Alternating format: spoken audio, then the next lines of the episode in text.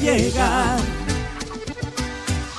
Oyentes del solidario, un fin de semana más con noticias que contar, se las vamos comentando lo que ha pasado por las días ya que el invierno ha dañado. En el sur de Cauca la población se ha alborotado.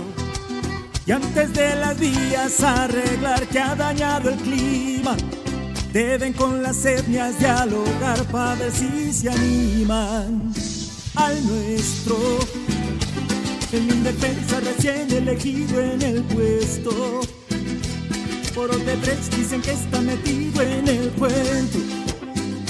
Y es serio, los de ya culparlo quisieron. Ya que aquí están, el solidario escuchando. Siento la necesidad de traer para informar cosas que hoy están pasando y bien contado.